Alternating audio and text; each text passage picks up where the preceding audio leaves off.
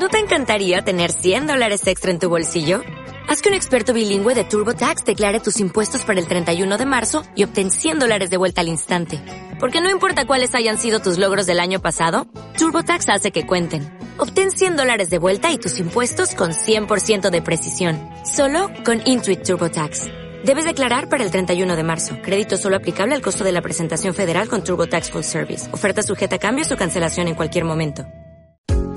Nos gusta escuchar historias. Todos tenemos un relato de vida, algo particular y único que narrar. ¿Cuál es el tuyo? Escríbenos en WhatsApp o mándanos una nota de voz al 626-164-901. 626-164-901. Tu historia inspira la nuestra. Pues inmediatamente presentamos nuestra historia de inspiración, esta historia que elegimos para vosotros cada día con el objetivo de que al final, después de escuchar y después de escuchar el análisis de nuestras colaboradoras, pues que os deis cuenta que frente a la adversidad, a veces el coraje, la organización, el cambio, eh, lo puede todo. Así que si estáis en una situación parecida, a la historia que os contamos esta tarde, no tengo la más mínima duda de que vais a salir muy, pero que muy estimulados. Analizan hoy Rosa Vera García, que os recuerdo es fundadora de Equipo Vértices, expertos en psicología clínica y forense. ¿Cómo estás, querida?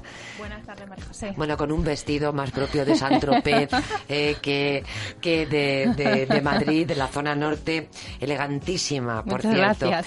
Raquel Sánchez de Benito, ella es ingeniera y coach fundadora de Raquel.coach eh, y está especializada en desarrollo personal y profesional, también en blanco y negro. Y desde luego podrían perfectamente ambas sendas, todas dos, estar sentadas en una elegantísima terraza. Muy buenas tardes, María. José. En blanco y negro también. Sí, Bienvenida. de acuerdo. Y ya que estamos eh, poniendo imágenes a la radio, que es una manía que yo tengo, que todavía alguien me tiene que explicar por qué, pues diré que el estudio, además de Super Víctor, que es el responsable técnico de este programa, que es decir, que es el responsable de todo, porque eh, un programa de radio depende siempre de un técnico. Trabajo final se le da a él. Él mezcla, él hace. Además, un técnico puede convertir el mismo contenido en algo infumable o de pronto puede elevarlo a las alturas. Bueno, pues esto es lo que a nosotros nos pasa con Super Víctor en la segunda parte. Pero vamos, todo esto no es para hacer una loa a Super Víctor, que, que se la suelo hacer yo cada día, porque se lo merece, sino porque el estudio está eh, lleno de sonrisas de niños o de eh, caritas que observan eh, con esa curiosidad que solo los pequeños ponen en las cosas. Así que desde aquí les saludamos y les invitamos a compartir con nosotros el programa. Bingo. Máquinas, tragaperras. Francisco Perandreu podía llegar a gastarse en un día, ojo, eh, 30.000 pesetas de los años 90, que no estaba nada mal. Casado y con tres hijos, nuestro invitado fue adicto al juego presencial durante más de nueve años, hasta que su padre le dio un ultimátum. O te matas tú o me mato yo. Así no podemos seguir. Brutal, ¿eh? Brutal. En aquel momento la ludopatía no existía, bueno, podríamos decir que no estaba catalogada como enfermedad, estamos eh, hablando pues ya de hace casi 30 años. Eh, en aquel momento eh, además era un mal muy soterrado que vivían las familias en silencio.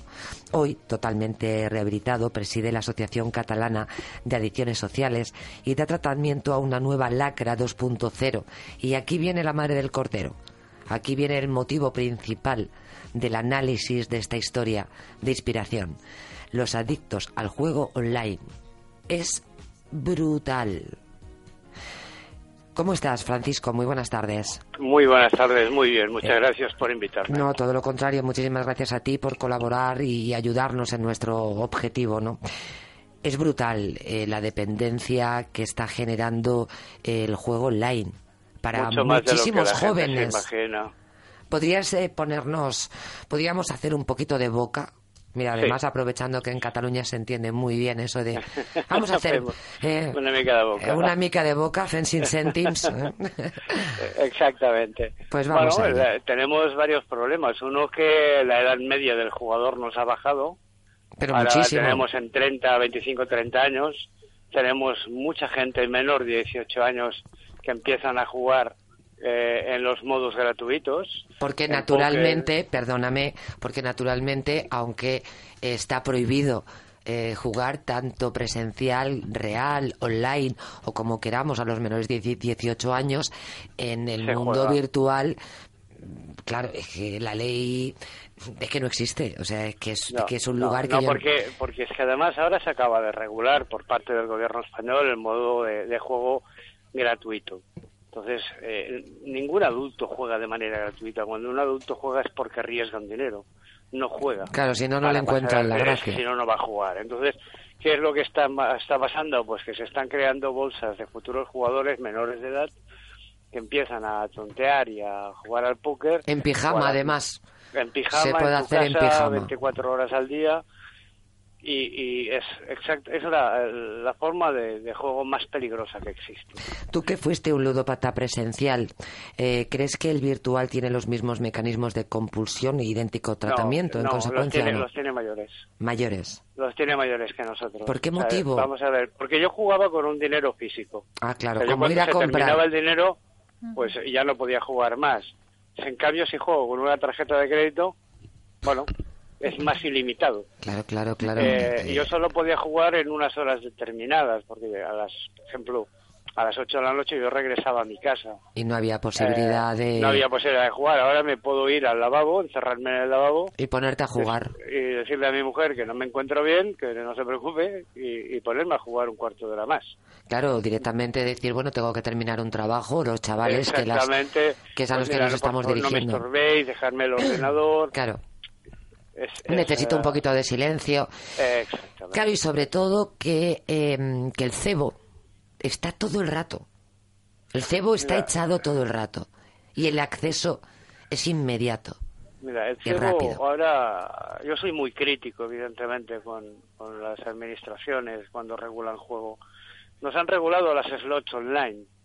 Las slots es la máquina, lo que cono- se conoce vulgarmente como la máquina tragaperras. Ah, se llama así, no lo desconocía. Se, se llama slot y, y online, evidentemente, la máquina por internet. Y nos lo han regulado sin límite de premios ni límite de apuestas. Qué Eso quiere decir que yo puedo perder cada tres segundos 30 o 50 euros. Qué y puedo Qué tener bárbaro. una especie de, de zanahoria, para entendernos, pues de 5 millones de euros, porque va a haber una guerra de jackpots, a ver qué empresa va a dar el jackpot más fuerte, que luego todo es un fraude, evidentemente. Pero eso, ahí está la captación.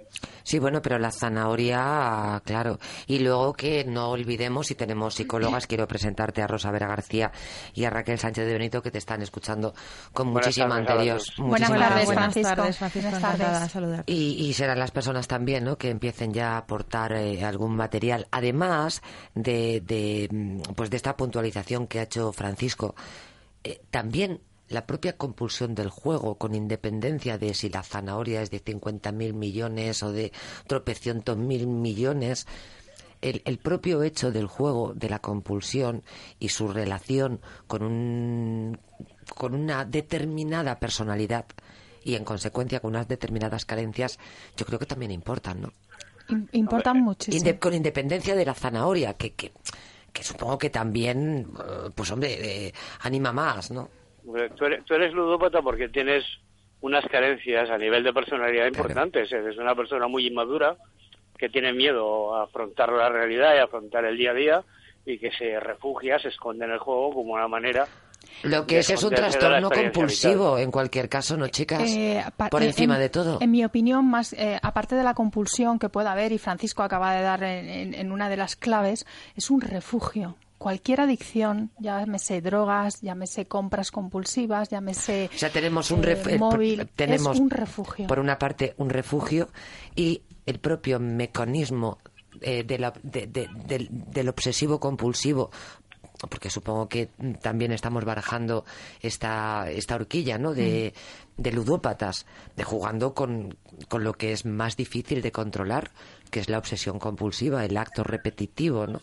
El, el acto conductual está, pero realmente la persona, en mi opinión, eh, se refugia en ese mundo, se va de su realidad, intenta arreglar su realidad a través de la, de la adicción, ya sea eh, a través de la tragaperras, tragaperras son los Claro. slot online, cualquier tipo de, de adicción es más un refugio que un que, que, que Mira, un, es un- que- un acto repetitivo conductual. No sé Ah. qué opinas, Francisco. Yo lo veo más por, Mira, por lo menos la, la gente que va... repetición, es, es- es que es esto, la repetición evidentemente viene producida por, por el estímulo, por la respuesta, pero no, no es tanto un problema de un trastorno compulsivo, sí que los hay evidentemente, Exacto. pero son, son menores, ¿eh? o sea, Sí. el trastorno mental, este tipo de trastorno es, no es demasiado...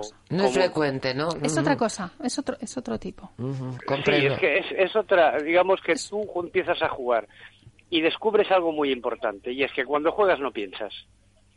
Te evades. Y Eso uno necesitas no pensar, claro. Te evades, te claro, o sea, evades. claro, claro, buscas el no, el no pensar. El no pensar, tú no Eso piensas es. si tienes problemas en tu trabajo, si tienes Eso problemas es. con tu pareja, si tienes problemas con tu familia, si tienes una autoestima baja, si... Que parece que eh, podría ser, ta- esto sí, harto frecuente, una, no, no, eso sí, una autoestima autoestima no muy bien colocada, ¿no? Muy, muy Eso- frecuente. incluso eso incluso te te- refuerza, ¿verdad, Francisco? Los, lo, Sí. habréis tenido jugadores que en cuanto ganan, refuerzan esa autoestima Sí, pobre. claro, porque es yo he ganado. Pero muy débil. No el otro, no, Sí, yo he buenísimo. ganado.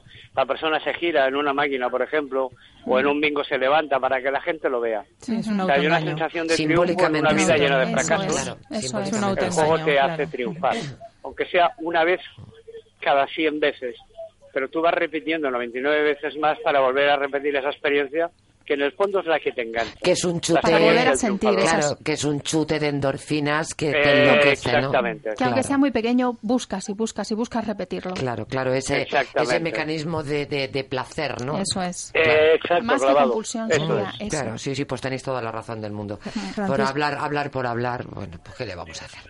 ¿Qué necesita un, un adicto, en tu opinión, eh, Francisco, y también era de las psicólogas, para decir basta? Fuerza, apoyo, o de recibir un gran susto de pérdida descomunal Ah, de dinero. Necesita la ayuda, primero la ayuda de la familia, porque uno solo es muy difícil. El adicto es el último en enterarse o en querer enterarse de que es adicto. Él lo negará rotundamente y tú escondes la adicción y proteges la adicción porque es lo que crees que te salva. Lo que no sabes vivir, sino cómo, cómo viviré sin jugar, cómo voy a decir la verdad, cómo voy a descubrir pues que debo este dinero, que he robado esto, que he hecho aquello. Entonces, el terror existe. Francisco, Entonces, mientras tú juegas, todo eso desaparece. Para que puedas salir del juego necesitas la ayuda de la familia. La familia tiene que entender que eres un enfermo, pero no tiene que permitirte seguir mintiendo. Tiene Qué que difícil, qué a ir. difícil, qué difícil. Qué difícil. y eso que ahora, mucho, mucho. en los últimos años, hay otra percepción social, porque ahora estamos hablando de una enfermedad que se llama ludopatía, y sin Sí. embargo, durante muchísimo tiempo, la propia psicología lo ha comprobado, se ha hablado de un vicio. Es decir, Sí, que el enfermo sí, es el mismo. sí. No me quiero imaginar lo que pudo representar en tiempos pretéritos. ¿sabes? Mira, cuando, cuando yo fui a tratamiento, cuando yo hice mi propio tratamiento, hace pues 28 años, la psicóloga que me llevó en ese momento, eh, me lo confesó años después, iba leyendo libros a medida que iba hablando conmigo, porque no sabía lo que se enfrentaba. no sabía nada. Con los, nada, con los años ella me ha derivado pacientes suyos a mí. Que, que, eran- O sea, em- que, que, que- que- Qué bonito. Eh, no, claro, ¿cómo se era- éramos tejen unos viciosos, redes? éramos Redes, una sí. gente que hacíamos aquello porque nos daba la gana, porque Claro. claro, no, no, no, era, era muy complicado, muy, muy complicado. Raquel Igual que otras adicciones, ¿eh? Sí, claro, claro. En el momento la gran mayoría eran vicios. eh, Recordemos Sí, claro. que un alcohólico eh, hace tres décadas pues era un tío vicioso que además Exacto. arrastraba, Un heroinómano. claro, además arrastraba eh, una malísima imagen. Sí, pero, pero nosotros hemos tenido un, un, un hándicap superior incluso, porque el heroinómano, por ejemplo, el cocainómano y el alcohólico, la administración ya se ha preocupado, ya se ha preocupado de, de darle el carácter de enfermedad, de darle tratamientos, porque el coste sanitario, el coste económico y el coste social de esas adicciones es muy alto para una administración. Pero eh, los jugadores, los ludópatas, no provocamos costes, ni económico ni social, ni hay alarma, no hay accidentes de tráfico, no hay accidentes laborales, no hay, no hay nada.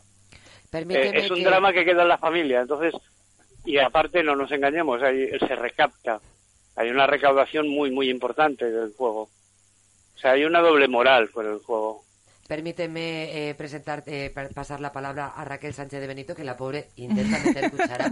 Oye, he podido. o por uno o por otro, que no hay manera. ¿eh? Raquel.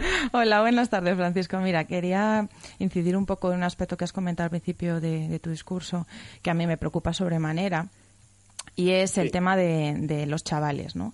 De qué Sí, manera... eso es muy, muy, Claro, muy, de, peligroso. de qué manera eh, yo creo que tendremos mucha audiencia que tenga chavales en edad de pues eso, una adolescencia o preadolescencia.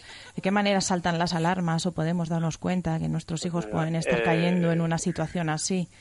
Eh, En- y de qué manera podemos momento- ayudarlos. En el momento en que, claro, es que eh, primero hay que saber cuando cuando primero se engancha en internet, hay que saber a qué están, hay que Ujú. hay que a preguntarles, averiguar Sí, qué están haciendo dentro de la red, porque la red es muy amplia, es infinita, ¿no? El juego, pues hombre, evidentemente cuando ves que está muy nervioso, cuando ves que ven programas de televisión de estos que son muy específicos de juego, cuando se dejan el móvil abierto y tú puedes mirar o se dejan la tablet abierta o el ordenador y ves una página de póker, por ejemplo, que es el- Mm. la estrella, eh, esos son los, los síntomas. alarmas, Eh, eh, la- el chaval empieza a mentirte, empieza a esconderte cosas. ¿De dónde sacan cambia el dinero? Efectivamente. ¿De dónde sacan el dinero? Lo roban. A ver, es muy curioso porque hay menores de 18 años que juegan porque tienen una Sí, tarjeta de débito.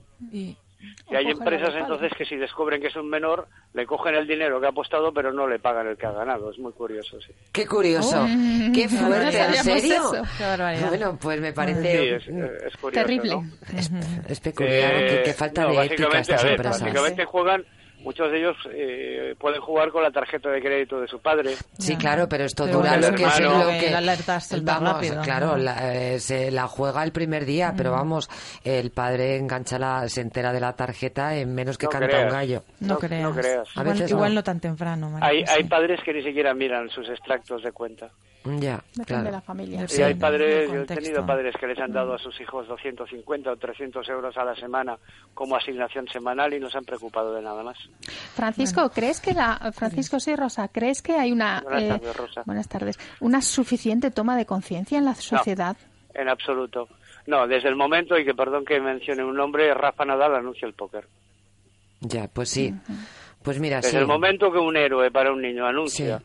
Una actividad para mayores de 18 años, Pues la oye. sociedad no tiene ninguna conciencia. Claro, es que este punto es fundamental. Antes hablabas de la familia, de la ayuda a la familia, pero el punto, uno de los puntos clave, Francisco, es que la persona tome conciencia del problema. Si la persona no toma conciencia de que tiene y- un y problema, cómo, y cómo se ponen ejemplos No a través de los medios de comunicación. Me parece importantísimo la Exacto. observación que ha hecho Francisco Perandreu. Eh, sea, hay un momento en el que los medios de comunicación y las personas y Mm. los personajes, eh, yo creo que además de empresas, tienen que tener una conciencia. Pi- Pienso, Sí, pero lo mismo la soy demasiado la romántica, que lo soy. desaparece. Bueno, yo pienso que no debe desaparecer. Pienso, pero Mira, las únicas las muy campañas personal. de prevención, perdón, la campaña de prevención, las únicas que se hacen reales en este país, las estáis haciendo ahora vosotros. Esto es una campaña de prevención. No hay más. Qué fantástico. Sigamos No a- hay, na- no hay nada más. No tenemos nada más. ¿Cuándo- a mí que se escriba un libro me parece muy bien, pero eso no va a llegar a los padres. exacto. No, desde luego. O sea, hay que hacer programas de difusión en las AMPAs, hay que llegar a las escuelas, hay que entrar que las adicciones a las nuevas tecnologías tienen que, de la misma manera que se habla de, de protección al menor, que se habla de, de, mm, vial, que se habla de maltrato, pues ¿por qué no introducimos esto también? Porque hablamos de adicción al juego, hablamos de adicción a la compra, adicción a internet, adicción al sexo, adicción al móvil y videojuegos. Y- y- Creo que es suficiente. Y adicción- al- este último punto que tú has dicho, Francisco, es, es terrible. Eh, ¿Tú sabes la poca conciencia o sabéis la poca conciencia que tenemos las personas de la adicción al móvil? Sí. ¿Al sencillito móvil? Sí, no, no, desde La luego poca conciencia. de, de razón. Es inevitable para terminar, Francisco, ayudar a otros como hicieron contigo. Es el camino lógico. Ayudar Mira, para devolver la ayuda, ¿no? que el juego que a mí me quitó la vida hoy en día me la está, me la está dando. Qué bonito, qué Lo hermoso. que me hizo infeliz hoy me hace feliz. ¿Qué cosas tiene la vida? Qué caprichoso es el destino, ¿nos parece? La devolución bueno. de los detalles, Sí, de los favores. sí, volvemos a lo mismo y lo que Yo no, yo no estoy orgulloso de haber sido ludópata, evidentemente, pero sí No. estoy orgulloso de Pero que has soy ahora. sabido... Pero le has sabido dar un sentido a tu vida y, por supuesto, esa No, le ha- le has sabido dar- ayuda- 25 años trabajando en esto, más de 4.000 familias que hemos podido ayudar. Eso es Pues bueno, eso te llena, te hace feliz y te Por justifica. supuesto. Nuestra felicitación, nuestra felicitación más sincera desde aquí. Muchísimas gracias por compartir con nosotros Gracias, este gracias pedacito de radio. Un saludo, gracias. Un abrazo. Gracias, Francisco. Un. Buenas tardes. Fíjate, es que llama la atención, ¿no? Eh, me, me- me parece incluso sobrecogedor que, un- que un hecho eh, tan dramático como la experiencia que este hombre vivió hace ya tanto tiempo haya sabido reconducirla hasta tal punto que, que él lo dice, ¿no? Me da la vida.